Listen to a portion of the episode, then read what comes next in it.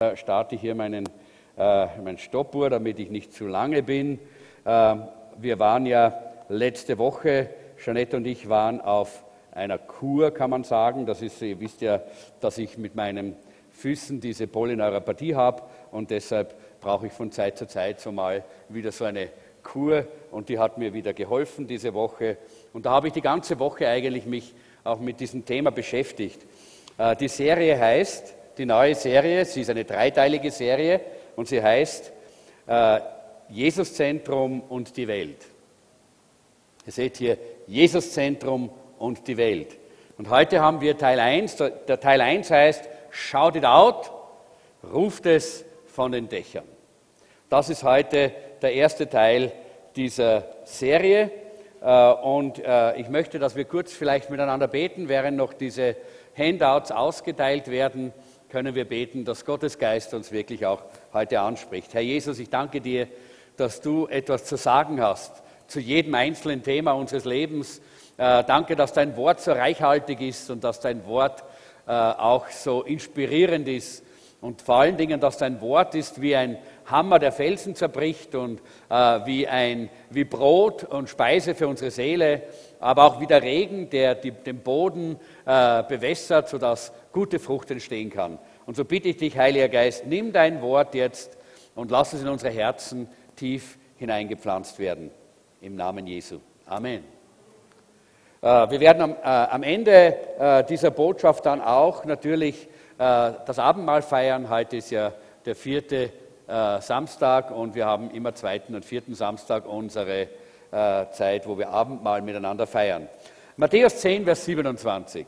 Da heißt es, wenn der Tag anbricht, dann schreit hinaus, was ich euch heute in der Dunkelheit sage. Ruft von allen Dächern, was ich euch in die Ohren flüstere, damit jeder es hören kann. Es gibt vier Hauptteile im Jesuszentrum. Äh, nämlich, das ist unsere missionale Aufgabe, das heißt, das ganze Werk Jesu Christi, das er uns gegeben hat, ist auch unsere Vision. Wir haben die Vision einige Male eingeblendet gesehen, jetzt hier schon. Und diese vier Hauptteile, äh, die sind erstens, und wir können uns die gleich mal anschauen hier, erstens ist es Jesuszentrum und Gott. Jesuszentrum und Gott ist das Allerwichtigste natürlich, denn wenn Gott nicht in unserer Mitte ist, wenn Gott nicht, wenn Jesus nicht das Zentrum ist, das haben wir auch gesungen im Lobpreis, Jesus äh, sei das Zentrum meines Seins. Wenn Jesus nicht das Zentrum unseres Lebens ist, dann haben wir eigentlich als Jesuszentrum keine Existenzberechtigung. Jesuszentrum und Gott ist das Erste und Wichtigste. Und deshalb heißt es auch in unserer Vision, wir suchen Gott und beten ihn an. Wir verbinden Menschen mit Gott. Wir wollen, dass Menschen, die wir erreichen, mit denen wir in Kontakt kommen, verbunden werden mit dem lebendigen Gott, eine Beziehung zu Gott bekommen, Gott kennenlernen, Jesus Christus als ihren Herrn, als ihren Erlöser, als ihren Befreier kennenlernen. Das ist eigentlich ein Hauptziel auch unserer Gemeinde. Das ist der erste Hauptteil des Jesuszentrums. Der zweite Hauptteil ist Jesuszentrum und du. Denn es ist wichtig, dass wir auch verstehen, äh, die Gemeinde Jesu ist eine Familie. Wir sind Familie Gottes. Wir sind eine, äh, eine, äh, eine Gemeinschaft von Männern und Frauen, die Jesus Christus im Herzen tragen. Und deshalb sind wir eine Familie. Und als Familie Gottes bist du wichtig. Jeder Einzelne ist wichtig. Jeder Einzelne hat seinen Platz in der Familie. Und deshalb ist der zweite Teil hier Jesuszentrum und du.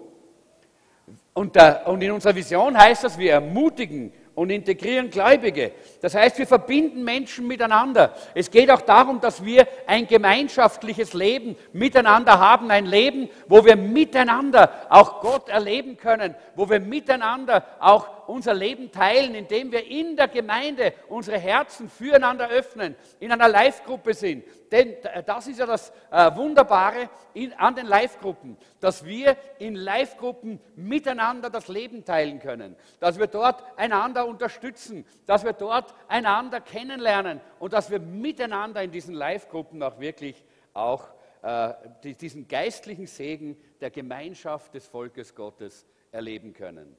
Das dritte Element, der dritte Hauptteil äh, in, heißt Jesuszentrum und Dienst. Das heißt, wir bringen Jünger zur Reife und wir verbinden Menschen mit ihrer Bestimmung. Das heißt, wir alle haben eine Bestimmung von Gott.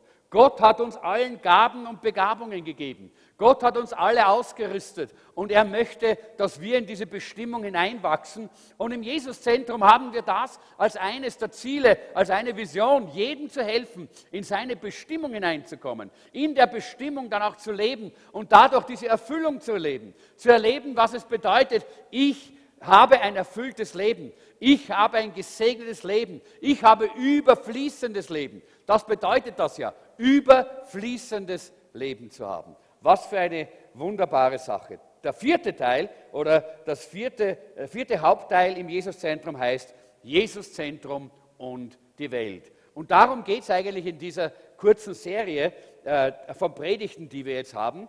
Und unsere Vision sagt hier, wir durchdringen die Gesellschaft mit dem Evangelium. Das heißt, wir verbinden Menschen mit ihrem Auftrag. Wir haben nicht nur eine Bestimmung in unserem Leben, sondern auch einen Auftrag. Jesus hat gesagt, geht hin in alle Welt und verkündigt das Evangelium allen Völkern und machet sie zu Jüngern, indem er sie lehrt, alles zu halten, was ich euch befohlen habe und indem er sie tauft. Wir haben schon gehört, wir haben nächsten Samstag eine Taufe.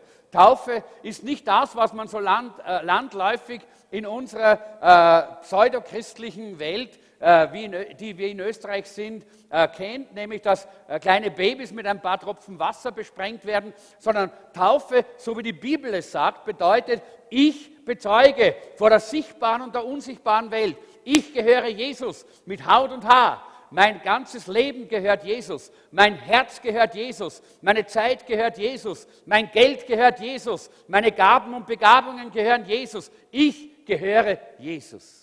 Ich bin von der Finsternis zum Licht hindurchgedrungen. Das heißt, ich gehöre nicht mehr ins Reich der Finsternis, zum Satan, sondern ich gehöre ins Reich des Lichts, äh, zu Jesus Christus, dem König der Könige und dem Herrn der Herren.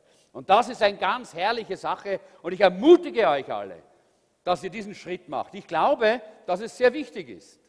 Ganz, ganz wichtig, wenn wir in unserem Leben alles erleben wollen, was Gott für uns bereithält, dann will er auch, dass wir alles, alle die Schritte gehen, die er uns vorzeigt und die er uns aufzeigt in seinem, äh, in, in seinem Wort. Jesuszentrum und die Welt hat drei Teile. Das ist eine kleine Serie, habe ich gesagt, das ist dreiteilig. Das eine ist Evangelisation und darüber wird Philipp Schmerold am 5. März predigen. Dann ist es Mission. Pastor Martin wird am 12. März darüber predigen. Und dann gibt es noch einen dritten Teil und der heißt Öffentlichkeitsarbeit. Und aus diesen guten drei Dingen habe ich dann diesen Teil gezogen. Äh, so darüber werde ich heute sprechen. Das ist heute unser Thema Öffentlichkeitsarbeit oder Public Relation. Äh, und äh, ich, da gibt es eine, eine, kleine, eine kleine Geschichte, eine, eine Aussage von jemandem, der hat gesagt, was ist der Unterschied zwischen Public Relation und Publicity? Das ist eine gute Frage, oder? Eine Frau, die einen sehr feinen, zarten Parfum aufgetragen hat, die verwendet Public Relation. Eine Frau, die eine, die Kleidung trägt, die ihr eine, äh, ein, eine Größe zu klein ist, die achtet auf die will gerne Publicity. Die will auffallen. Beide können effektiv sein natürlich, nicht? Man kann sowohl mit Public Relation effektiv sein, das heißt Menschen positiv in eine äh, aufmerksam machen oder auch mit Publicity. Ja? Das kann man auch. Aber die Frage ist, wollen wir als Christen nur Publicity? Nein. Gott ist nicht ein Gott von Publicity. Aber, und wenn wir die Bibel anschauen, ich habe diese ganze Woche mich damit beschäftigt, sehen wir, Gott ist ein Gott der Public Relation. Das heißt, ein Gott, der kommuniziert, ein Gott, der sich offenbart, ein Gott, der möchte, dass alle wissen, wer er ist und was er ist und was er tut und was er kann. Das ist unser Gott. Und deshalb ist der erste Punkt die Öffentlichkeitsarbeit im Neuen Testament. Und äh, da schauen wir zuallererst einmal Jesu Öffentlichkeitsarbeit. Jesu Öffentlichkeitsarbeit war eigentlich sehr einfach. Seine Public Relation waren seine Werke. Seine Werke, die er, äh, die, äh, die er getan hat. Er hat natürlich aber auch viele, viele Dinge verwendet in seiner Zeit. Wenn wir schauen, Jesus hat all die Möglichkeiten und Mittel seiner Zeit und die Medien seiner Zeit verwendet, um so viele Menschen wie nur möglich mit der Botschaft vom Reich Gottes zu erreichen. Dafür ist er gekommen. Er ist nicht gekommen, um nur ein eine religiöse Figur zu sein, die einfach einige Jahre hier auf dieser Erde lebt und eine Religion gründet. Nein, er ist gekommen, um die Menschen zu erretten, zu suchen und zu erlösen. Und dafür hat er alle Mittel verwendet, die es nur irgendwie gab in der damaligen Zeit. Er hat Public Relation betrieben, Gott hat das getan und es beginnt schon bei seiner Geburt. Er hat Medien eingesetzt. Gott hat Medien eingesetzt bei der Geburt Jesu. Nämlich, das erste waren die Engelerscheinungen. Maria hatte eine Engelerscheinung. Die Hirten hatten plötzlich eine riesige Engelerscheinung. Das war ein Medium. Das waren Medien, die eingesetzt wurden. Plötzlich erschien das vor ihnen. Ein Engel, eine ganze Reihe von Engeln waren da. Das war so wie heute Fernsehen. Ja, wirklich. Das war so wie heute vielleicht YouTube ja, wo jeder auch miterleben kann, was geschieht, äh, wenn wir dort was hinausstellen. Gott hat damals die Medien seiner Zeit eingesetzt. Er hat die Engel gesandt.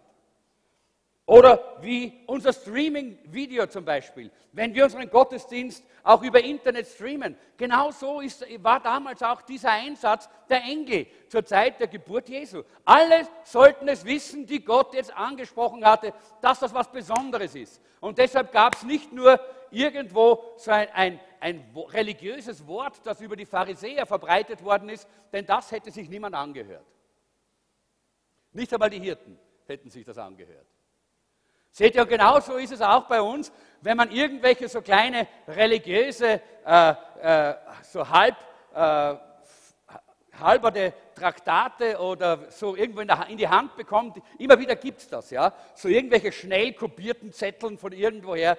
Da, das lese ich gar nicht. Das werfe ich einfach sofort in den Mistkübel. Warum? Weil wir, ich glaube, dass Gott mit uns richtig so kommunizieren möchte, dass wir verstehen, wir sind wertvoll. Und deshalb hat er seine Engel gesandt und nicht die Pharisäer.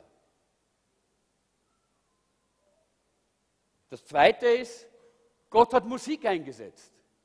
Wir haben sehr viel Lobpreis hier bei uns. Das ist auch ein Teil von Public Relation oder von, von, von Öffentlichkeitsarbeit. Wir setzen Musik ein, um Gott zu verherrlichen. Wir setzen Musik ein, um Gott zu verkündigen. Wir wollen sehen, wie Gott sichtbar und erlebbar wird, auch durch Musik. Damals war es auch so. Die, da gab es Engelchöre. Ja? Die haben gesungen, Friede sei Gott in der Höhe und den äh, Menschen äh, seines Wohlgefallens. Und da war eine herrliche Stimmung, weil herrliche Musik da war. Das ist auch etwas, was wir auch so sehen. Das ist so wie Radio heute oder wie CDs, die wir äh, aufnehmen und verbreiten äh, oder wie Audiofiles, die wir ins Internet legen heutzutage. Das waren die Medien der damaligen Zeit, die Gott gebraucht hat, um die Geburt Jesu bekannt zu machen und um sie schmackhaft zu machen für die Leute. Und dann gab es noch etwas, nämlich dann gab es diesen Stern am Himmel, nicht? Die meisten Bibelkenner wissen das. Da gab es einen Stern am Himmel und die Weisen aus dem Morgenland, sagt man, das heißt, die waren weit, weit, weit weg, weit entfernt, haben diesen Stern gesehen. Das war eine, ein Kommunikationsmittel, das weit über die lokalen Medien hinausgegangen ist. Das war etwas, was überall gesehen worden ist und diese Leute haben es empfangen. Die haben die Botschaft empfangen, da ist was Besonderes, da gibt es einen besonderen Stern, das ist eine Botschaft von Gott. Und diese Botschaft wurde gehört. Und äh, diese Weisen sind gegangen und sind dorthin gekommen zur Geburt Jesu. Dieser Stern ist so ein bisschen wie das Facebook. Facebook erreicht auch die ganze Welt, oder? Äh, und der Stern hat auch die ganze Welt erreicht. Überall konnte man den sehen. Aber nur die, die wollten, haben die Botschaft empfangen.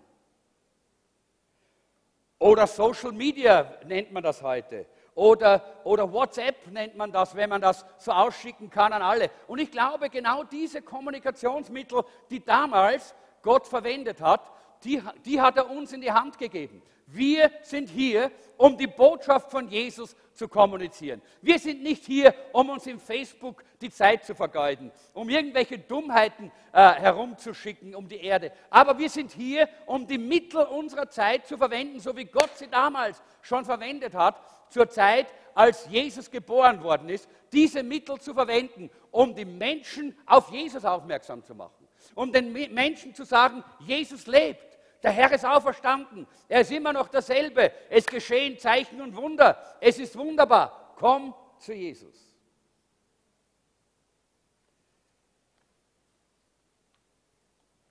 Der Slogan von Jesus war, die Werke, die ich tue, in meines Vaters Namen, die zeugen von mir. Und diese Werke haben eine Spur hinterlassen. Jetzt können wir diese Karte zeigen. Na, vorher haben wir noch eine, ja, genau, nehmen, machen wir das. Nehmen wir die jetzt. Ja. Dies, äh, diese, äh, diese Werke haben, äh, haben eine Spur hinterlassen. Was ist das?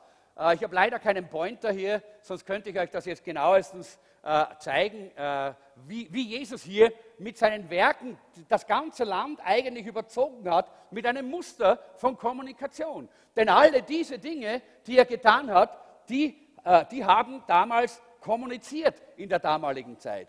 Äh, was war damals? Das erste war, er war ja, äh, er hat ja in Nazareth gelebt, nicht? Seht ihr, Nazareth ist da links oben. Äh, da sehen wir, dort ist Nazareth. wenn jemand einen Pointer da hat, kann er mir aushelfen vielleicht damit. Ich habe leider keinen, dass ich das zeigen kann. und, und von Nazareth ist er dann eigentlich nach Süden gegangen, ziemlich weit nach Süden, nach Bethabara heißt das hier unten. Den ganzen Weg von Nazareth ist er da hinuntergegangen äh, und dort unten hat er sich taufen lassen von Johannes dem Täufer. Äh, und äh, das ist die Taufstelle. Wir haben die übrigens besucht, wie wir, letzte, wie wir auf unserer Israelreise waren. Eine ganz interessante Begegnung war das dort. Und danach ist er wieder eigentlich von dort, dort hat er sich mit, mit dem Andreas und hat er, hat er sich getroffen mit zwei der Jünger äh, des Johannes und die sind dann mit ihm gezogen und dann sind sie wieder zurückgegangen nach Nazareth. Und dann wiederum in Nazareth, dort war das erste Mal, äh, wo, er dann, äh, wo, wo er dann geblieben ist. Dankeschön. Super, da gibt es sowas. Aha, gut, schauen wir mal. Ja, schaut ihr. Da ist Nazareth, hier ist Bet, Bethabara. Ja? Und dann ist er wieder mit, seinen, mit diesen Jüngern hinaufgegangen äh, nach, äh, ich muss mir da meine, meine, meine Karte selber in die Hand nehmen, damit ich es gut sehen kann. Die habe ich jetzt da extra mir angezeichnet. Äh, dann ist er dann hinaufgegangen und er ist dann äh, wieder in Nazareth gewesen. Dann ist er von dort nach Kana gegangen. Schauen wir mal, da ist, äh, da ist er von Nazareth nach Kana, seht ihr? Und dann ist er von Kana, ist er dann äh, dort hat, ihr wisst, was da passiert ist, dort hat er das Wunder getan, dass er den Wein, äh, das Wasser in Wein verwandelt, ich wollte sagen, das Wasser, äh, Wein in Wasser verwandelt hat. Das wäre vielleicht heutzutage besser als Wasser in Wein, weil heute wird nicht so viel Wein getrunken. damals wahrscheinlich auch, aber er hat Wasser in Wein verwandelt, trotzdem. Ja. und dann ist er von dort, ist er von, von Kana, ist er nach Kapernaum gegangen hier. und hier in Kapernaum, da, äh, da ist er kurz, nur kurz geblieben. Ja? Äh, und dort äh, hat er, äh, dort hat er eigentlich äh, gar nicht sehr viel gelernt, er war kurz in Kapernaum, hat dort äh, noch in der, in der, Synagoge gesprochen und ist dann wieder nach Bethabara heruntergegangen, an diesen Ort. Dies Bethabara ist ja in der Nähe von Jericho und dort ist er eine Zeit noch geblieben. Und dann ist er, ist er nach Jerusalem. Von dort ist er nach Jerusalem gegangen. Das erste Mal, wo er nach Jerusalem gekommen ist, in der Zeit hat er auch äh, die, äh, diese Tempelhändler äh, aus dem Tempel rausgejagt, die dort äh, das, das, Haus Gottes verunreinigt haben mit ihrer falschen Haltung. Die hat er dann herausgejagt aus dem, aus dem Tempel äh, und ist dann äh, eigentlich wieder dann zum Jordan hinuntergegangen. und dort hat er gemeinsam äh, eigentlich äh, mit, dem, hat, hat mit den, seinen Jüngern einige Taufen gehabt. Er hat dort Menschen getauft. Ihr kennt die äh, Geschichte, wo dann die Jünger kommen und sa äh, sagen, äh, der tauft, äh, zu Johannes dem Täufer, der tauft ja mehr als wir. Ja? Äh, und, und dann kamen sie dort und hat Jesus gesagt, das, das spielt keine Rolle. Und auch Johannes hat gesagt, das ist ja, äh, wichtig ist, dass die Menschen diesen Weg gehen, den Weg mit Gott. Danach kam er dann von dort eigentlich nach, ging er dann durch Samarien, eigentlich nach Sycha, seht ihr hier, kommt er nach Sycha und dort wissen wir, was passiert ist. Dort war er bei diesem Brunnen mit dieser Frau äh, äh, am, am, Jakobsbrunnen äh, und dort ist das, der ganze Ort, das ganze Dorf ist dort gläubig geworden. Äh, und äh, dann ist er eigentlich wieder nach Kana von dort, äh, wieder nach Kana gezogen. Er hat das ganze Land durchzogen und überall, wo er war, wir wissen ja nicht alle Wunder, die er getan hat. Denn die, Johannes sagt, es gab viele, viele Wunder, äh, die nicht aufgeschrieben werden konnten, weil sonst wäre wär die Bibel so dick. Ja? Äh, und deshalb hat er überall hat er Wunder getan. Überall sind Zeichen und Wunder geschehen. Überall haben die Leute von ihm geredet. Das war seine Public Relation. Er hat gesagt, die Werke, die ich tue im Namen meines Vaters, die zeugen von mir. Das war seine, seine, seine größte und stärkste Public Relation, die er hatte. Äh, danach, eigentlich von dort weg, ist er wieder nach Jerusalem gegangen. Von Kana ist er wieder nach Jerusalem hinuntergegangen. Äh, und diesmal äh, hat er dort diesen Lahmen am äh, Teich Bethesda geheilt. Er hat im Tempel gelehrt und dann ist er von dort nach Tiberias gegangen, von, von Jerusalem nach Tiberias an den See Genezareth. Wir wissen, dass dann dort hat er die 5000 mit Brot gespeist und mit, und mit Fisch. Und danach äh, sind, äh, hat er gesehen, wie die Jünger Probleme hatten draußen auf dem, auf dem See und er ist auf dem Wasser gegangen und hat dort seine Jünger geholfen, die dort auf dem See, See Genezareth, äh, äh, auf dem Galiläischen Meer, in Probleme und in Schwierigkeiten gekommen sind. Äh, und dann ging, er, ging es von dort ging es nach Kapernaum, wiederum hier, äh, eben über den See nach Kapernaum äh, ist, er, ist, er, dann gekommen und äh, dort hat er wiederum Wunder getan und hat dann noch einmal einen, äh, einen, eine, eine, Reise nach Jerusalem unternommen. Ihr seht also ganz weite Wege. Sehr, das sind überall Hügel, das sind Berge, das sind schwer, schwierige Dinge zu überwinden. Aber überall kamen die Leute und überall wollten sie geheilt werden und überall hat Jesus sie berührt und überall hat er Zeichen und Wunder getan und überall hat sich herumgesprochen. Dieser Jesus, dieser Jesus von Nazareth, der kommt hier vorbei. Dieser Jesus, der Kranke heilt, der Blinde sehend macht, der kommt hier immer wieder vorbei. Und dann, als er das nächste Mal eben in Jerusalem war, äh, dann hat er dort eigentlich, äh, haben die Leute diese, diese Frau im Ehebruch zu ihm gebracht und er hat ihr vergeben, äh, weil, äh, weil, er gesagt hat, äh, wenn, äh, wenn niemand einen Stein auf dich wirft, dann geh hin und sündige nicht mehr. Das heißt, er hat ihr Vergebung zugesprochen äh, und dann hat er den Blinden geheilt, der von Geburt an blind war. Und da haben dann eigentlich die Pharisäer angefangen, ihn äh, auch wirklich anzuklagen. Ihm wollten ihn töten, die Menschen haben Steine aufgehoben, wollten ihn steinigen und Jesus ist von dort weggegangen. Äh, und weil er, weil er sich als Gott geoffenbart hat, ist nach Bethabara wieder gegangen von dort. Und während er dort war, an, an diesem Ort ist Lazarus gestorben. Und so ist er dann eigentlich zurückgegangen, wir wissen das, und er ist zurückgegangen, dann nach Bethanien, von Bethabara nach Bethanien, und dort hat er den Lazarus von den Toten auferweckt. Der Lazarus war bereits einige Tage tot und Jesus hat ihn von den Toten auferweckt. Und das war eines seiner größten PR-Dinge, die er gemacht hat, wenn man das so sagen kann. Dadurch wurde sein Name im ganzen Land, wie ein Feuer hat sich das ausgebreitet, im ganzen Land wurde, äh, wurde klar bekannt, Jesus hat die Macht über den Tod. Er kann dem Tod, ja, äh, den Tod gebieten zu weichen und kann die Toten auferwecken. Und das hat dann natürlich die, äh, die Pharisäer umso mehr äh, gewurmt und umso mehr auch geärgert und deshalb haben sie ihn umso mehr dann auch verfolgt. Er ist dann nach Ephraim gegangen, einer Stadt äh, hier äh, nördlich von, äh, von Jerusalem. Hier ist Ephraim äh, hat, hat, auch dort äh, wiederum äh, einige Wunder getan und dann kam er wieder nach Jerusalem. Seine letzte Reise ging von Ephraim hier nach Jerusalem zurück, in dem Bewusstsein, dass das seine letzte Reise war. Er wusste, dass sein Tod kurz vor ihm steht, dass er jetzt sein Leben geben wird. Aber er hat dort in all dieser Zeit eines immer wieder getan, wo immer er hingekommen ist, was immer er getan hat, wo immer er Wunder und Zeichen getan hat, ging es nicht nur um ihn, sondern es ging immer um das Reich Gottes. Es ging immer um das Evangelium. Es ging immer darum, den Menschen zu sagen, ihr könnt errettet werden. Du kannst ein neues Leben bekommen. Du kannst etwas Neues empfangen. Das war Jesu Public Relation, kann man sagen. So hat er einfach hier auch das äh, gearbeitet. So hat er sich äh, selber äh, auch hier gezeigt als der, äh, der alle Macht hat im Himmel und auf Erden. Und die Menschen haben das überall gesehen und gehört. Natürlich, jetzt habe ich nur aus dem Johannesevangelium das zusammengesucht. Das sind nur die Reisen aus dem Johannesevangelium.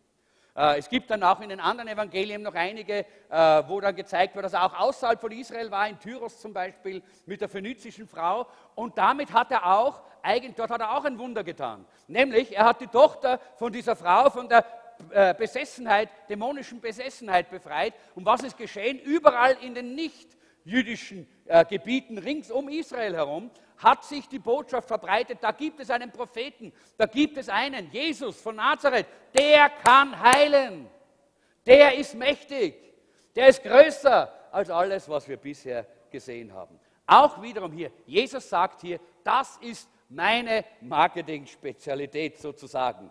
Die Werke, die ich tue im Namen meines Vaters, die zeugen von mir.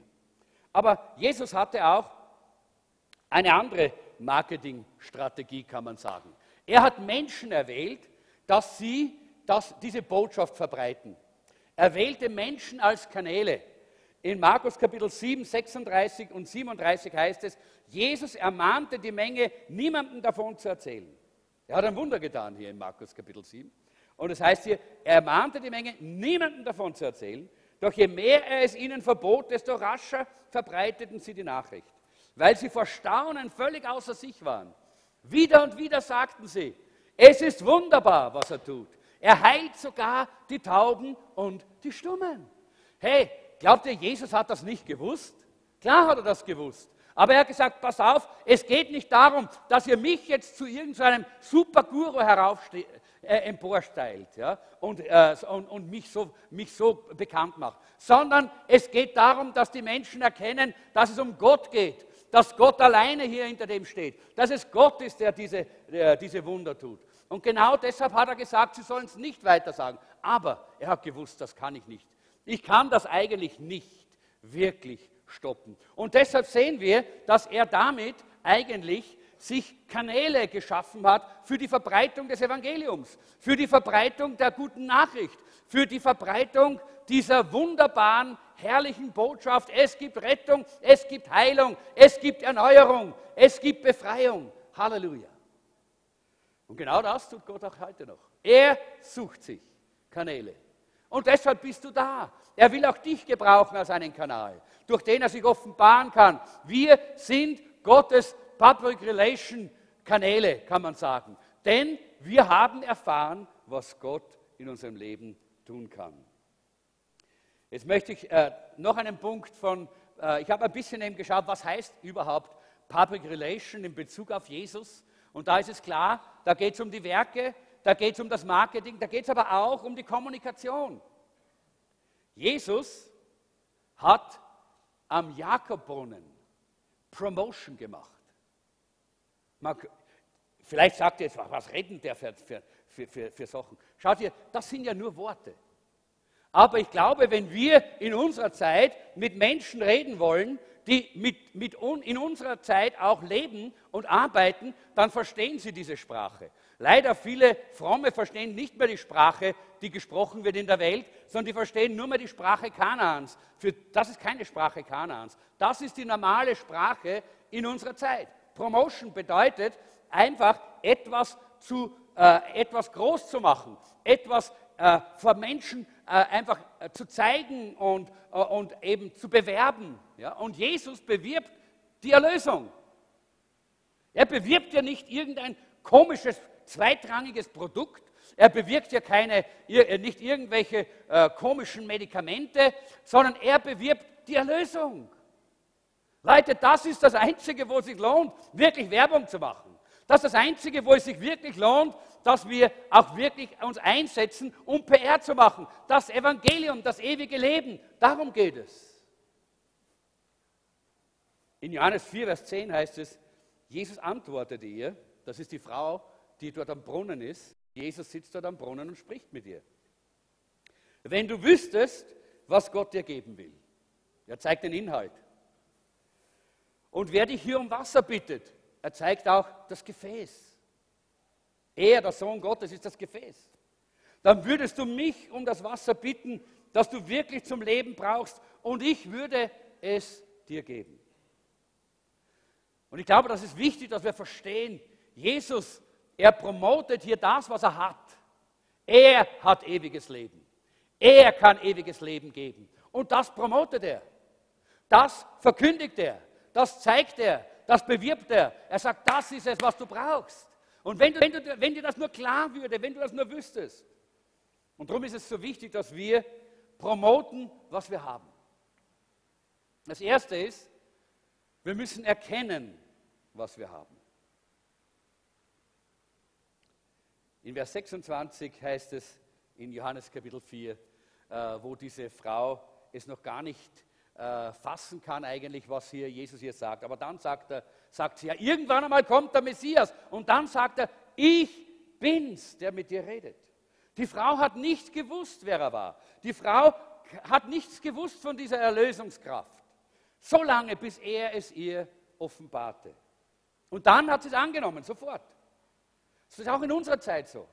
Die Leute wissen zwar vom Namen Jesus, sie wissen, dass es einen Erlöser gibt, sie wissen, dass es sowas gibt wie Sündenvergebung, sie wissen, dass es sowas wie ewiges Leben gibt, aber sie haben keine Ahnung, was das wirklich bedeutet. Und deshalb müssen wir Klartext reden mit den Menschen. Deshalb müssen wir es verkündigen, müssen wir hinausgehen. Deshalb brauchen wir alle Werkzeuge, die, die Gott uns anvertraut hat, um den Menschen klarzumachen, jawohl, so ist es, Gott ist gnädig Gott ist Liebe. Gott hat Macht. Er kann dein Leben verändern. So wie es äh, Jesus dort am Brunnen gemacht hat mit dieser Frau. Jawohl, er hat gezeigt, dass sie in der Sünde lebte. Aber er hat ihr auch gezeigt, wie sie rauskommt aus dem Schlamassel. Wie sie neu wird.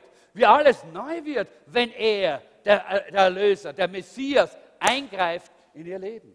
Und genau das brauchen die Menschen rings um uns. Jesus hat die Erlösung promotet, aber natürlich auch sich selber als das Werkzeug, als den Kanal der, äh, der Erlösung. Und genauso tun wir das auch. Wir promoten Jesus und die Erlösung, aber natürlich gehört die Gemeinde dazu. Denn die Bibel sagt, dass die Gemeinde ein Teil von dem Ganzen ist. Die Gemeinde ist der Leib Christi und ohne den Leib Christi können wir auch nicht existieren. Das ist das Werkzeug, das Gott gebraucht. Und deshalb müssen wir eben auch die Gemeinde mit promoten, so wie Jesus das damals getan hat. In Philippa Kapitel 4, Vers 6 sagt Paulus, und nun, liebe Freunde, lasst mich zum Schluss noch etwas sagen. Konzentriert euch auf das, was wahr und anständig und gerecht ist. Denkt über das nach, was rein und liebenswert und bewundernswürdig ist. Über Dinge, die auch Auszeichnung und Lob verdienen. Paulus sagt, lass uns darauf konzentrieren auf die wesentlichen Dinge, damit wir sie nicht vergessen, dass wenn wir kommunizieren, dass wir die richtigen Dinge kommunizieren.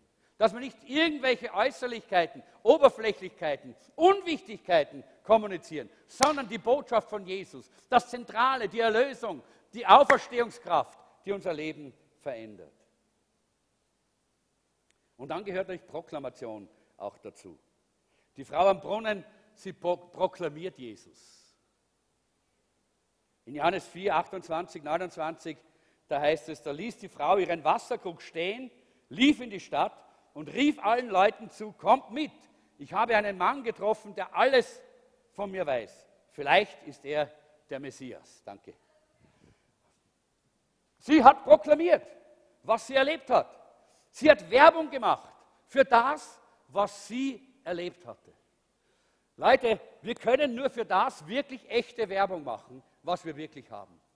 Wenn du nicht eine tiefe Beziehung zu Jesus hast, dann kannst du nicht für Jesus Werbung machen, sondern dann wird deine Werbung schal und leer und oberflächlich und nichts sein. Die Menschen werden es nicht annehmen.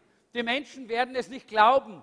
Die Menschen können damit nichts anfangen. Nur wenn du, was du selber hast, kannst du wirklich bewerben. Es gibt leider zu viele, die auch fromme Worte machen und äh, herumlaufen und alles Mögliche, aber ihr Leben ist nicht dementsprechend. Und deshalb haben sie keine Vollmacht und deshalb haben sie keine Autorität und die Menschen nehmen es ihnen auch nicht ab.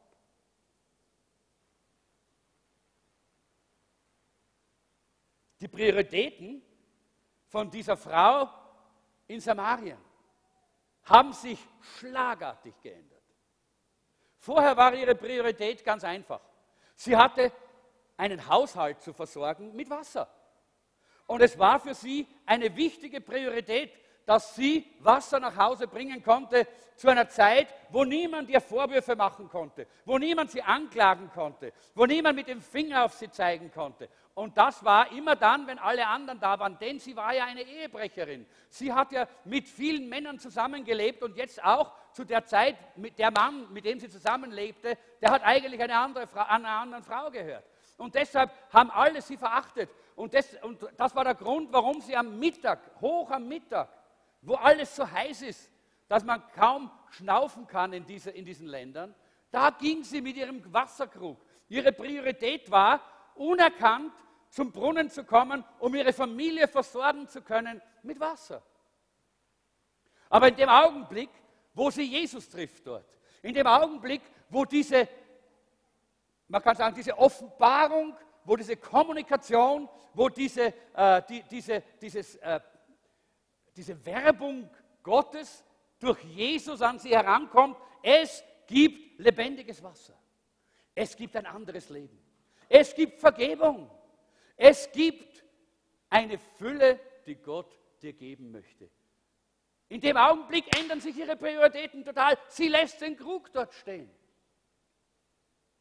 Und wo sie vorher versucht hat, in Geheimen zu gehen, dass niemand sie sieht, läuft sie mitten in den Ort hinein und ruft, hallo, hallo, Fenster auf, Türen auf, kommt, hört mir zu. Plötzlich will sie zu den Leuten. Ihre Prioritäten haben sich verändert. Warum? Weil ihr Leben verändert worden ist. Und wir können nur dann auch wirklich für Gott, für das ewige Leben auch wirklich richtig proklamieren und richtig Werbung machen, wenn unsere Prioritäten verändert sind. Wenn wir nicht einfach nur sagen, okay, Jesus noch oben drauf, so irgendwo auf der Hintertasche, so wie ein ihr kennt ja das, viele haben auf ihren Jeans dann irgendwo so Pickel und wir haben dann irgendwo so einen Jesus-Pickel drauf, na dann sind wir auch dabei, nicht? Nein, es muss so sein wie bei dieser Frau. Unsere Prioritäten, unser Leben wird grundauf verändert. Wenn Jesus kommt, dann haben wir andere Prioritäten. Das war nicht, es war nicht mehr das wichtig, was vorher war. Ihre Arbeit, ihre, ihre, ihre eigenen Dinge war, hatten nicht mehr die höchste Priorität, sondern die höchste Priorität war Jesus Christus. Und sie wollte, dass alle diesen Jesus kennenlernen. Das war, hat gebrannt auf ihrem Herzen. Und ich sage dir eines, wenn das nicht auf deinem Herzen brennt, dann sind deine Prioritäten noch nicht verändert oder vielleicht schon wieder zurückgerutscht in die falsche Richtung. Denn Jesus hat sich auch diese Frau als einen Kanal gewählt. Er hat sie errettet und er hat gewusst, wenn die errettet ist und wenn ihr Herz erneuert ist, dann brennt sie. Dann sind ihre Prioritäten verändert, dann läuft sie. Sie ist der beste, die beste Verkündigung. Und wisst ihr, das glaube ich auch. Jesus wurde hier für, den ganz, für das ganze Dorf, für diesen ganzen Ort plötzlich lebendig. Vorher war ein Niemand. Wer war das, dieser Jesus? Das war in Samaria, das war ja nicht in Judäa, wo Jesus unterwegs war, wo man ihn gekannt hat. Das war in Samaria, wo die Juden verachtet worden sind.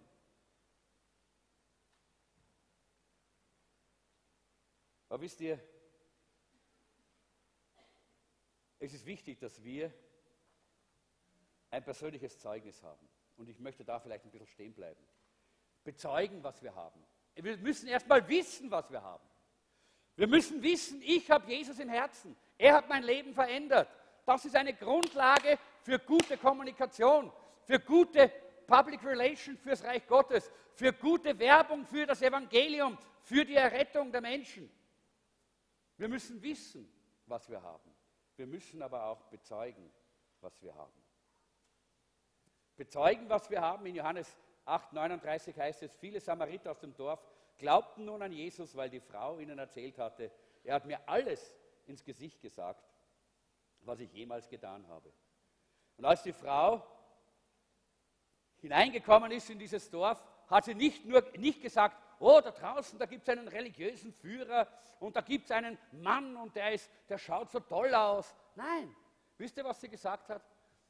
Da gibt es jemanden und jetzt bekennt sie etwas, was sie nie getan hätte, wenn da nicht eine grundlegende Lebensveränderung geschehen wäre. Der hat mir gesagt, alle meine Sünden, alle meine Werke, hat er mir gesagt, alles Negative und Böse, alles, was ich getan habe, weiß er von mir. Er ist wahrscheinlich, hier heißt, in der Übersetzung heißt es vielleicht ist er, aber eigentlich heißt wahrscheinlich ist er der Messias, sagt sie. Weil sie glaubt schon an ihn. Wahrscheinlich ist er der Messias. Und wisst ihr, Leute, wenn wir hier, wenn wir diese Begegnung mit Gott haben und diese Kommunikation in unser Leben hineinkommt, und so sollen wir auch kommunizieren mit den Menschen ringsherum. Wir müssen ihnen nicht sagen, dass sie Sünder sind. Aber der Geist Gottes wird sie berühren und wird ihnen zeigen, wo sie in ihrem Leben gegen Gott und gegen Gottes Wort handeln. Und dann werden sie sich beugen vor Gott und dann werden sie erkennen, dass ihr Leben verändert wird und ihre Prioritäten werden neu werden. Und deshalb müssen wir bezeugen, was wir haben. Es ist wichtig, es gibt zwei Dinge, die wichtig sind in Apostelgeschichte 1, Vers 8 heißt es, aber ihr werdet die Kraft des Heiligen Geistes empfangen. Und wisst ihr, wenn ich hier rede von dieser, von diesem, äh, dieser Öffentlichkeitsarbeit äh, der Gemeinde, dann geht es immer um den Heiligen Geist. Jesus war voll Heiligen Geistes, sein ganzes Leben lang. Er war nie ein bisschen weniger voll. Er war immer voll Heiligen Geistes. Und deshalb konnte er auch kommunizieren, proklamieren, äh, er konnte PR machen mit, mit, seinem, mit allem, was er getan hat. Mit seinen Werken konnte er verkündigen, es gibt eine Erlösung, einen Gott, der was hat, weil er voll Heiligen Geistes war. Und in Apostelgeschichte 1, Vers 8 heißt es, aber ihr werdet die Kraft des Heiligen Geistes empfangen, der auf euch kommen wird, und ihr werdet meine Zeugen sein in Jerusalem und in ganz Judäa und Samarien bis an das Ende der Erde. Es gibt zwei wichtige Dinge, die wir hier brauchen, wenn wir für Gottes Reich Public Relation machen wollen. Das eine ist das Wort. Gott hat uns sein Wort gegeben, das unveränderliche Wort Gottes. Wir brauchen sein Wort und Jesus hat das Wort gepredigt. Er hat das Wort verkündigt. Er ist auf dem Wort gestanden. Er hat das Wort gelebt. Und zweitens brauchen wir ein Zeugnis. Das muss es nicht so dramatisch sein, dass du jetzt, was ich, äh, aus Drogen oder Alkohol gerettet worden bist, sondern ein Zeugnis, das besagt, Deine Prioritäten wurden verändert, als Jesus in dein Leben getreten ist. Dein Leben hat eine neue Dimension erhalten, als Jesus dein Herz erfüllt hat mit seiner Gegenwart. Das ist das Zeugnis. Wir brauchen dieses Zeugnis. Wisst ihr warum? Weil die Menschen draußen brauchen klare, praktische Beispiele. Ich habe jetzt heute nicht die Zeit, mein Zeugnis hier zu geben. Ich habe vor ich glaube, vor, zwei, vor einigen Wochen war das, glaube ich, vor vier Wochen oder so, in Klosterneuburg habe ich, dann, habe ich damals einfach mein, mein persönliches Lebenszeugnis weitergegeben. Und wie ich das getan habe, habe ich mir wieder gedacht, das ist super. Wir haben ein Zeugnis. Wir können sagen, Jesus hat mein Leben verändert. Und wisst ihr, äh, jemand hat einmal gesagt, äh, dein persönliches Zeugnis ist viel effektiver als eine Predigt. Denn die Nichtchristen sehen einen Pastor immer als einen professionellen Verkäufer. Der verkauft einfach seine Ware, nicht? Sozusagen. Ist ja angestellt dafür. Ne? Du musst das ja tun. Ja? Aber dich sehen sie, wenn du ein Zeugnis hast, als den äh, den Kunden, der zufriedengestellt ist, als den zufriedenen Kunden. Und ein zufriedener Kunde ist mehr wert als zehn Hochglanzbroschüren, als äh, wenn, das, das, ist ganz, ganz klar. Ja. Weißt die, die Gabi hat uns eines Tages erzählt, sie kennt einen, einen, einen Zahnarzt in Ungarn und sie war so zufrieden. Sie war so ein zufriedener Kunde, man hat richtig gespürt, wie sie erzählt hat darüber, dieser super Zahnarzt, der hat alles gut gemacht, was sie gebraucht hat und alles. Und hey, da muss ich hin. Zu dem Zahnarzt muss ich hin. Ja? Ein zufriedener Kunde. Ja? Ich habe vorher viele so Hochglanzbroschüren gekriegt von allen möglichen Zahnärzten in Ungarn. Kliniken, die einem abholen mit dem Van, die einem, die einem noch irgendwas, ein Hotel bezahlen oder sonst noch was. Ja? Alles Mögliche. Ja? Aber ein zufriedener Kunde war wichtiger als all das andere. Wisst ihr, dein persönliches Zeugnis hat so viel PR-Wert für Gott, hat so viel Werbewert für Gott, hat so viel Einfluss für die Proklamation des Evangeliums, wie du es gar nicht dir vorstellen kannst. Deshalb erzähl den Menschen, was Gott in deinem Leben getan hat. Deshalb erzähl ihnen, wenn er, wenn, er, wenn er dich geheilt hat. Deshalb erzähl ihnen, wenn Gott dein, äh, dein Leben gesegnet hat. Deshalb sprich darüber und die Menschen werden zu Jesus finden, so wie damals bei dieser Frau. Ein zufriedener Kunde ist wichtiger als viele, viele Theorien. Und natürlich in Johannes 8, 40 bis 41 heißt es dann, Jesus ist noch dort geblieben. Sie baten ihn, bei ihnen zu bleiben. Das, deshalb blieb er noch zwei Tage und noch viel mehr Menschen hörten seine Botschaft und glaubten an ihn. Wir müssen auch das teilen, was wir haben, wisst ihr?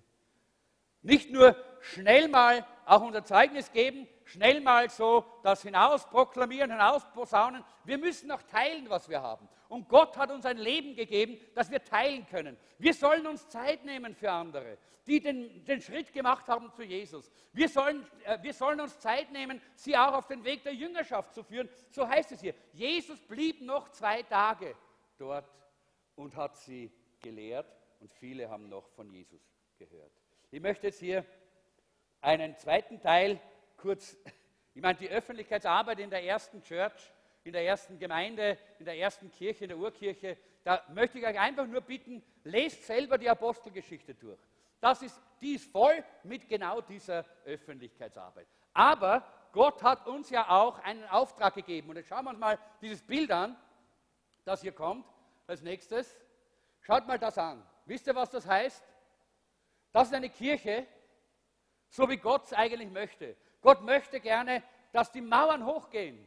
Gott möchte gerne, dass, dass, dass die Begrenzungen abheben, damit die Menschen sehen, wer wir sind, damit die Menschen erkennen können, hier können wir hingehen, da ist Platz für mich, da bin ich geliebt, da bin ich angenommen, da, da kann ich Gott erleben. So schaut Gott äh, eigentlich die Gemeinde an. Er will nicht eine Gemeinde, die in einem Betonblock eingeschlossen ist, wo niemand hineinschauen kann, wo niemand etwas erkennen kann. Er will so eine Gemeinde, die offen ist. Das ist einer der Gründe.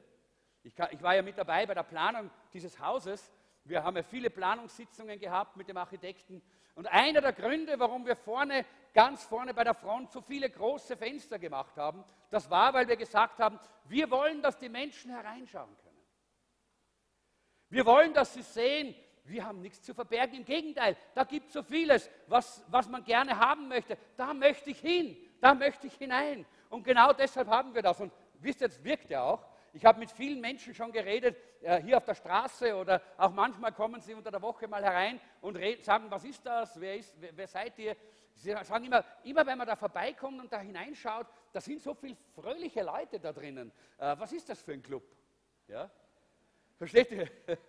Warum? Weil das will Gott, dass die Menschen sehen, was ist die Gemeinde? Es ist die Familie Gottes, in der Gott sich offenbart.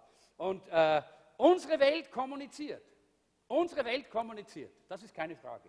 Die Frage ist, was tun wir? Schaue ich mal gerade, ich glaube, das ist genau. Unsere Welt kommuniziert, was tun wir? Da gibt es eine Folie dafür. Das heißt, und da steht drauf, nein, vorher. Vorher. Na, haben wir, haben wir was vergessen? Ich habe es hier nämlich auf meinem Ausdruck. Unsere Welt kommuniziert, was tun wir? Wer schweigt, existiert nicht, hat jemand einmal gesagt. Zumindest für Milliarden von Menschen existiert man nicht, wenn man schweigt. Denn Milliarden von Menschen werden pausenlos immer von all dem, was geschieht in den Medien, äh, durch die äh, sozialen Me Social Medias, äh, durch, durch die elektronischen Medien, durch die Printmedien, durch all die Dinge, die Events, die geschehen ringsherum, ah, immer wieder und immer wieder werden sie damit konfrontiert und behämmert. Und wenn wir schweigen, dann existieren wir nicht.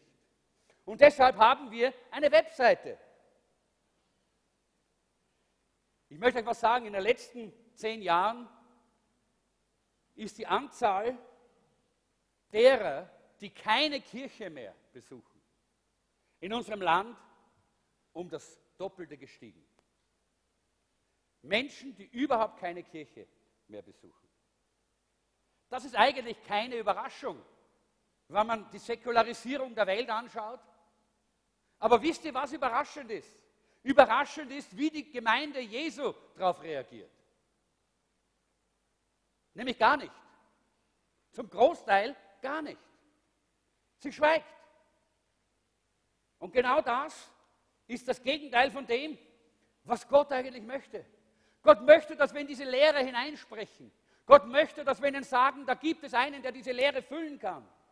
Da gibt es einen, der die Antwort ist auf all diese Fragen, die in dieser Lehre ständig aufpoppen und da sind. Und wir haben eine Verantwortung, hier hineinzusprechen. Und ich glaube, es ist sehr wichtig, wenn wir schauen, wie, viel, wie viele Kirchen und Gemeinden eigentlich so wenig Tolles oder so wenig Kommunikatives wirklich haben, was sie hinausbringen. Und ich glaube, wir alle kennen auch so Gemeindeblätter, wo alle möglichen Fehler drinnen sind. Und das ist der Grund, warum wir versuchen, genauer zu sein. Auch gerade in dieser Zeit. Wir alle haben schlechte äh, Grafiken gesehen, die wirklich schlecht sind. Und das hilft den Menschen nicht. Wir haben ganz, ganz schlechte und schwache Layouts gesehen die, bei, bei, bei, äh, bei, irgendwelchen Print-Drucksachen. Äh, und all das hat die Gemeinde Jesu in die Ecke gestellt und hat die Kirche Jesu Christi zu etwas gemacht, was nicht gehört wird, was nicht gesehen wird in unserer Zeit.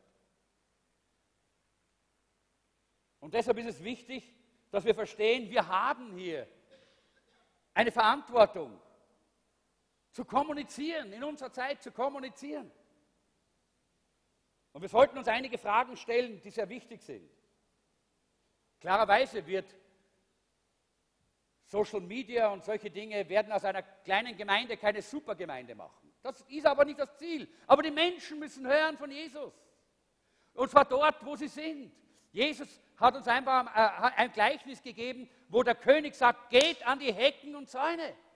Das waren damals die, die, diese, äh, diese Orte, wo die Leute sich unterhalten haben. Da haben sie gequatscht und da haben sie alle möglichen Unsinn von sich gegeben. Da haben sie auch getratscht und Gossip äh, betrieben und all diese Dinge. Aber genau dort sagt eben hier, dieser, äh, sagt Jesus, sagt der König, geht dorthin und dort holt die Leute weg von dort und bringt sie herein ins Reich Gottes.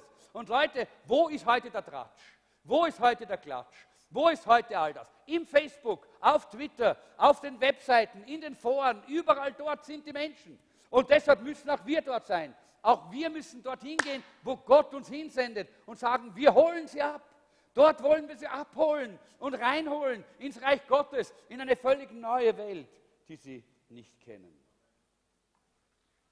Leider müssen wir sagen, und das ist ja so, ist ja die Gemeinde, und was ich möchte sagen, leider, vielleicht ist das auch ein Gott sei Dank, ist die Gemeinde noch nicht vollkommen, sonst wären wir nicht mehr auf dieser Erde, sonst wären wir schon im Himmel. Die Gemeinde ist nicht vollkommen, das ist klar. Wir sind alle zerbrochene Menschen, die durch die Sünde auch beeinflusst worden sind, auch wenn wir Vergebung haben. Und deshalb wollen wir auch ehrlich sein. Wir wollen ja nicht ein Bild abgeben, dass wir die Perfekten sind und die super duper überdrüber. Nein, ganz und gar nicht. Wir können sagen, in all unserer Schwachheit stehen wir genau dort, wo die anderen stehen. Aber wir haben Gnade empfangen. Wir haben die Gnade Gottes empfangen. Und diese Gnade Gottes macht den Unterschied. Das ist die, äh, die Botschaft, die wir durch die verschiedensten Medien verkündigen wollen, hinaustragen wollen, den Menschen weitergeben wollen. Es ist die Gnade und nicht unser Werk. Es ist nicht unsere Qualität als Menschen, sondern es ist die Gnade Gottes, die uns hier erreicht hat. Und deshalb können wir Teil der Familie Gottes sein. Und deshalb ist es wichtig, dass wir verstehen, die Christen, leider, die Christen sind allzu oft der Grund, warum dann die Menschen nicht kommen. Denn sehr oftmals wird nach außen dieses Bild gegeben, ist eh alles okay, ist eh alles in Ordnung und eigentlich dahinter stimmt es nicht. Da ist es nicht in Ordnung. Das sind Dinge, die nicht in Ordnung sind und man weiß das. Und die Menschen nehmen uns die Botschaft nicht ab. Die Menschen glauben uns unsere Werbung nicht. Ja? Ich war selber mal einige Jahre äh, Verkäufer in der Firma meines Vaters. Wir haben Lebensmittelspezialitäten äh, gehabt, importiert von ganz Europa, auch Süßwarenspezialitäten. Äh, und, äh, und ich war ein Vertreter, ich war damals, und das kann ich sagen, auch durch die Gnade Gottes der beste Verkäufer äh, in, äh, in der Firma meines Vaters, und zwar deshalb, weil ich ehrlich war. Wenn, ein, wenn Dinge Schwachheiten gehabt haben, habe ich es den Kunden gesagt und sie haben es trotzdem gekauft. Weil die Sache war gut, aber es waren Schwachheiten da. Ich habe es nicht als perfekt verkauft, sondern ich habe es dargestellt, als was es war. Und die Menschen haben das honoriert. Und genauso ist es mit unserer Botschaft. Wir müssen das auch leben, was wir sagen. Und zugeben, dass wir manchmal schwach sind. Und nicht so tun, als wären wir vollkommen und hintenrum, stimmt es nicht. Das ist ganz wichtig. Und deshalb sind wir froh, wir haben eine Webseite, www.jesuszentrum.at. Wer hat sie schon mal gesehen? Ja, dort wollen wir diese Botschaft hinausbringen. Wir haben auch, das ist die, Frage, die nächste Frage, braucht, braucht unsere Gemeinde ein App? Ja, haben wir. Nächste Seite. Wir haben ein BCC Jesus Zentrum App. Weißt du das? Wer weiß das? Und wer hat es auf seinem, auf seinem Handy? Oh, hey Leute, komm, komm, komm. Wir wollen alle miteinander diese Welt Jesus näher bringen. Und da wollen wir alle Medien gebrauchen, die es gibt. Und das ist eines der Medien, die wir gebrauchen können. Dieses App, in dem wir es selber haben, können wir draufklicken und immer die Predigt jemandem zeigen, die gerade gelaufen ist oder läuft, auch sogar live. Du kannst auf dem App Livestreaming anschauen. Leider heute nicht, weil der Computer heute verschwunden ist auf irgendwelche unerklärliche Weise. Aber, aber sonst kannst du das immer anschauen. Und das ist wichtig, dass wir diese Medien auch mit verwenden. Promote dieses App an deine Freunde. Sag, hey, du, da gibt es eine App, das ist von meiner Church. Die ist so klasse. My Church ist eine coole Church. Äh, da geht es wirklich um Jesus und da ist es klasse. Und da gibt es sogar eine App für dein, äh, du, äh, ganz wurscht, ob du jetzt ein, ein Apple-Handy hast oder ob du jetzt dieses andere Zeugs hast, das ist ja wurscht. Was immer. Du kannst das App gebrauchen, um damit den Menschen die Botschaft näher zu bringen. Dann haben wir natürlich auch, und das nächste zeigt das, wir haben auch ein Facebook natürlich, eine Facebook-Seite. Wir gehen da ein bisschen schneller durch. Das möchte ich euch nur zeigen, was wir da haben. Wir haben eine WCC Jesus Zentrum Facebook-Seite. Wer weiß das? Super. Ganz wenige wissen das. Verstehe ich gar nicht. Denn auf dieser Facebook-Seite wollen wir Menschen erreichen. Und wenn du selber auch im Facebook bist, dann wäre das höchste Eisenbahn, dass du das an alle deine Freunde schickst. Alle Freunde sollen wissen, dass du zu dieser Church gehörst. Alle Freunde sollen wissen, dass du Jesus gehörst. Alle deine Freunde sollen wissen, dass dieser Jesus unser Leben verändert. Das kannst du auch da promoten, indem du das tust. Und das ist unser Ziel. Wir sollen das tun miteinander. Ganz, ganz wichtig. Natürlich gibt es auch eine Twitter-Seite, aber die habe ich jetzt nicht aufgezeichnet, äh, von Jesus Zentrum und so weiter. Wichtig ist eines, Leute, lass uns alle, alle Kanäle verwenden um Jesus zu promoten, um Jesus groß zu machen, um den Menschen Jesus nahe zu bringen. Und dann habe ich einen dritten Punkt und mit dem schließe ich.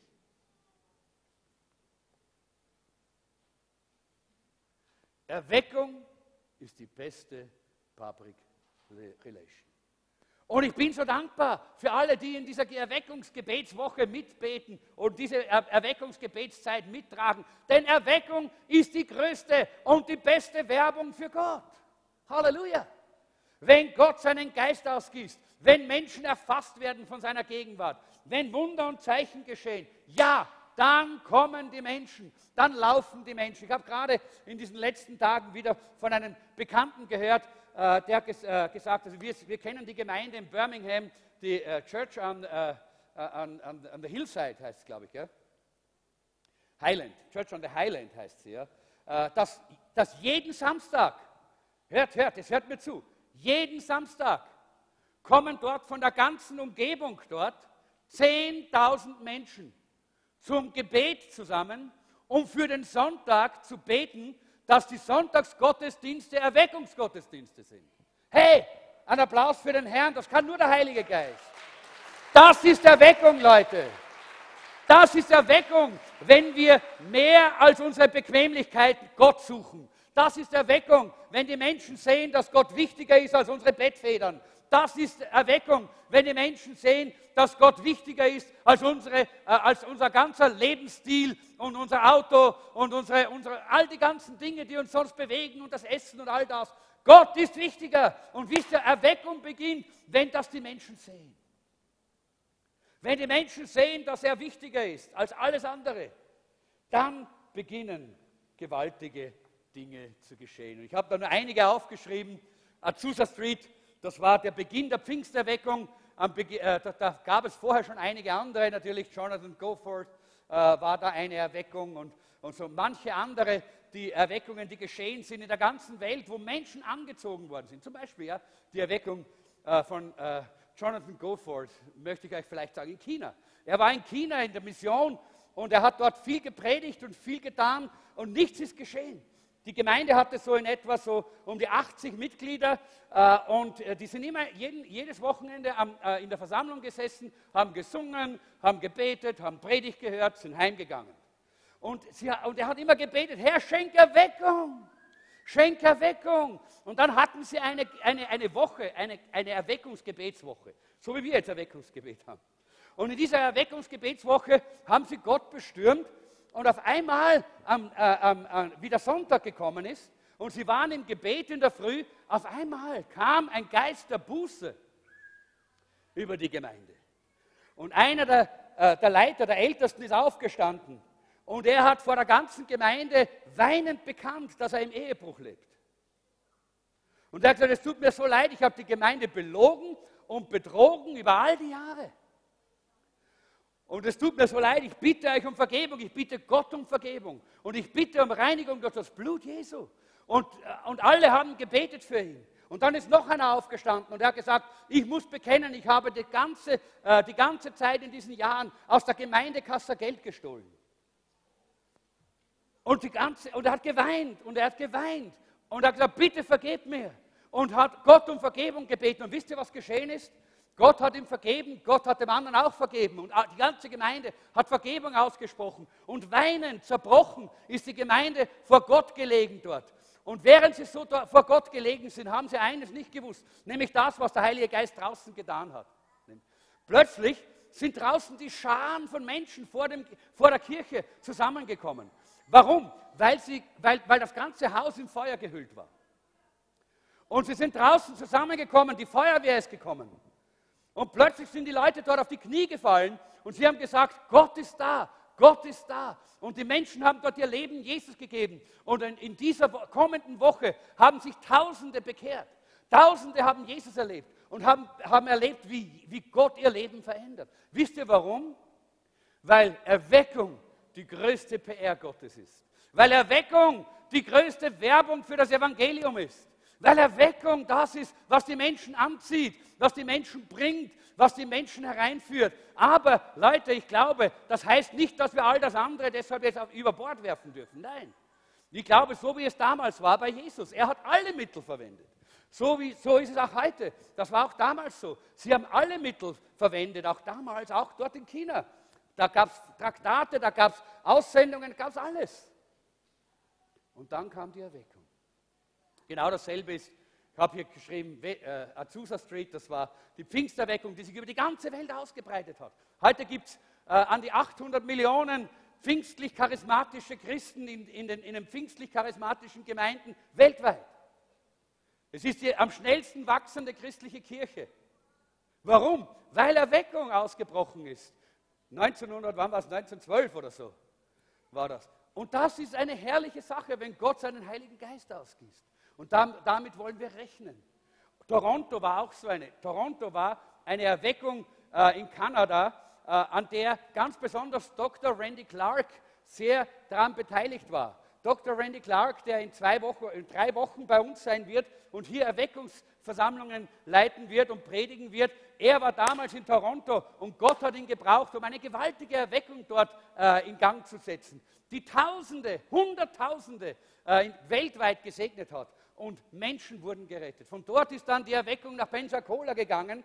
Das war äh, in Florida. Ich war selber in dieser Erweckung dort, habe das, hab, hab das auch miterlebt dort. Und ich muss sagen, ja, genau so. Die Erweckung hat da am meisten geredet zu den Menschen. Da, da war es dann so, dass, die, äh, dass äh, die, die Menschen so hungrig waren danach, dass sie dort hineinkommen und dass sie dort vom Heiligen Geist be berührt werden und dass sie, diese, dass sie Gott begegnen, dass sie bereits am, am Vorabend vor, dem, vor der Versammlung, die Versammlung war dann am nächsten Tag am Abend, ja, und bereits am Tag vorher, am Nachmittag, während die andere Versammlung schon gelaufen ist drinnen, weil da war alles voll, da war kein Platz mehr, haben sich draußen die Leute in der Schlange angestellt und wir haben die Schlangen gesehen. Äh, wir waren dort ein kleines Team von Österreich, Gabi war auch dabei äh, und wir haben die Schlangen gesehen und da sind sie gestanden und da haben sie dort schon in dieser Schlange, die ganze Nacht sind sie gestanden. Den ganzen darauffolgenden Tag sind sie gestanden. Warum? Weil sie Hunger hatten nach Gott. Weil sie wussten, Gott wirkt, Gott heilt, Gott verändert. Gott schenkt uns die Fülle des Lebens. Und sie wollten dort dabei sein. Sie wollten hinein dort. Den ganzen Tag. 24 Stunden haben sie sich angestellt. Und dann, wenn der, als der Zeitpunkt gekommen ist, dass die Türen geöffnet worden sind, sind sie dort eingezogen. Schon mit so einer Fülle der Kraft Gottes. Viele haben dort schon die, Fülle, äh, die, die Geistestaufe erlebt, sind geheilt worden, dort draußen in dieser Schlange, weil Gott gewirkt hat. Das ist etwas ganz Herrliches. Und ich glaube, dass Gott uns das auch schenken wird. Aber wisst ihr, Erweckungszeiten sind Heimsuchungen Gottes für eine gewisse Zeitperiode.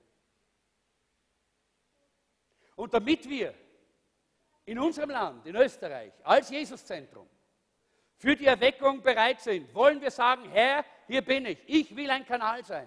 Komm und wirke du durch mich. Ich will, dass mein Leben die Prioritäten hat, die diese Frau hatte. Jesus, Jesus und Jesus allein an der ersten Stelle. Er ist der Wichtigste. Er ist es, um den es geht. Und ich möchte euch einfach hier heute sagen, wenn du hier bist und deine Prioritäten haben sich wieder verändert, vielleicht verschoben, dann möchte ich dir sagen, heute ist die Gnade Gottes noch da. Ich weiß, ich habe ein bisschen länger gepredigt jetzt, aber es ist mir so am Herzen gelegen, dass wir verstehen. Gott hat ein Verlangen. Und wisst ihr, was das ist? Gott hat das Verlangen, dass alle Menschen zu ihm kommen. Aber sie können nicht kommen, wenn sie nicht wissen. Wie können sie glauben, heißt es in der Bibel, wenn sie nicht gehört haben? Und wie können sie hören, wenn es ihnen nicht gesagt und gepredigt wird? Und wie kann man predigen und sagen, wenn man es nicht hat? Du kannst nichts geben, was du nicht hast. Und deshalb lade ich heute ein, und damit schließe ich, dass du dich heute bereit machst, ein Werkzeug Gottes zu sein. Sein PR-Werkzeug. Sein Werkzeug für Öffentlichkeitsarbeit. Sein Werkzeug, um diese Welt zu sich zu ziehen. Und wenn du sagst, ja, ich will das, dann lade ich dich ein, dass du nach vorne kommst. Wir lassen uns gemeinsam aufstehen. Lobpreisteam, kommt nach vorne bitte. Und ich lade dich ein, dass du kommst und sagst, ja Herr, ich will, ich will. Hier bin ich. Ich will. Ich will ein Werkzeug sein. Ich will ein Kanal sein. Komm nach vorne hier. Vielleicht sagst du, ja, das war mal so und es ist nicht mehr so. Aber heute habe ich verstanden, Gott will mich. Seine Gnade ist immer noch am Wirken. Willst du ein Werkzeug seiner Gnade sein, dann komm. Komm nach vorne. Lass dich neu erfüllen von seinem, seinem Heiligen Geist. Lass dich neu berühren von seiner wunderbaren Hand. Gib ihm neu dein Herz. Gib ihm neu deine Zeit. Gib ihm neu deine Kraft. Gib ihm neu deine Fähigkeiten. Gib's ihm. Und er wird dich gebrauchen. Halleluja. Danke, Jesus. Halleluja. Halleluja. Shipra basso le preve, divia, toroma na provoria. Ramana parasya solo bravati solovi. Halleluja. Halleluja. Halleluja. Halleluja. Halleluja. Jesus, Jesus. Halleluja. Halleluja. Danke, Herr. Danke, Herr, für dein wunderbares Wirken in unserer Zeit. Du sprichst. Du redest durch die Medien. Du redest durch dein Wort. Du redest durch deinen Heiligen Geist. Du redest durch jeden Einzelnen von uns. Du redest und offenbarst dich, Herr, in wunderbarer Weise. Und ich danke dir, Herr, für alle die, die jetzt hier nach vorne gekommen sind. Herr, du kennst jeden Einzelnen und du kennst auch das Verlangen, ein Kanal zu sein für dich. Aber du kennst auch ihre Lebenssituation. Du weißt genau, wie es in ihrem Leben ausschaut im Leben von jedem Einzelnen. Und du weißt auch, Herr, wie wichtig es ist, dass wir ein ganzes Jahr haben. Denn du hast ein ganzes Jahr gesagt. Ein ganzes Jahr zu uns. Du hast nicht einen halben Preis bezahlt. Du hast den ganzen Preis bezahlt. Und dafür möchte ich dir danken. Und jetzt bitte ich dich, Herr, komm, Heiliger Geist, komm. Und wirke du jetzt an den Herzen all derer, die nach vorne gekommen sind. Komm, Heiliger Geist, komm. Komm, Herr, komm, Herr. Halleluja. Halleluja. Dankie.